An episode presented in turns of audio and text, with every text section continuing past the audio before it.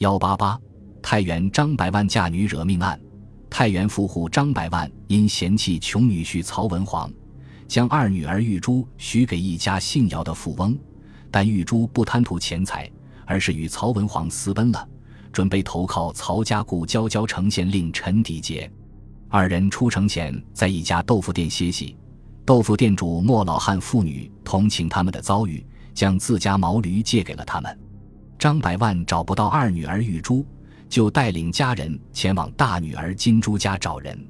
金珠家有一个大衣柜，张百万怀疑是大女儿把玉珠藏在了衣柜中，就命人打开大衣柜，谁知衣柜里有个和尚。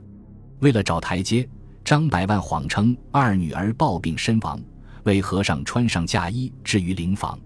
到了半夜时辰，和尚悄悄逃走了。凑巧的是。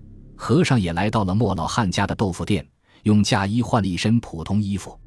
和尚途中因调戏妇女，被其丈夫吴屠户杀死，将尸体扔到井里。和尚命案和张家走尸案轰动全城，县令杨仲民开堂公审。有人指认和尚所穿为莫老汉家衣物，于是杨仲民不管三七二十一，就认定莫老汉为凶犯。莫老汉屈打成招。案情上报刑部，曹文煌回太原时途经吴屠户的酒店，酒后失言的吴屠户吐露了他杀害和尚的秘密。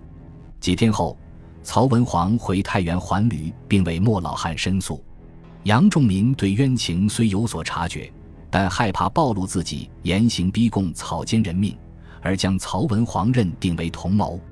玉珠的丫鬟秀香在探监时得悉全部案情之后。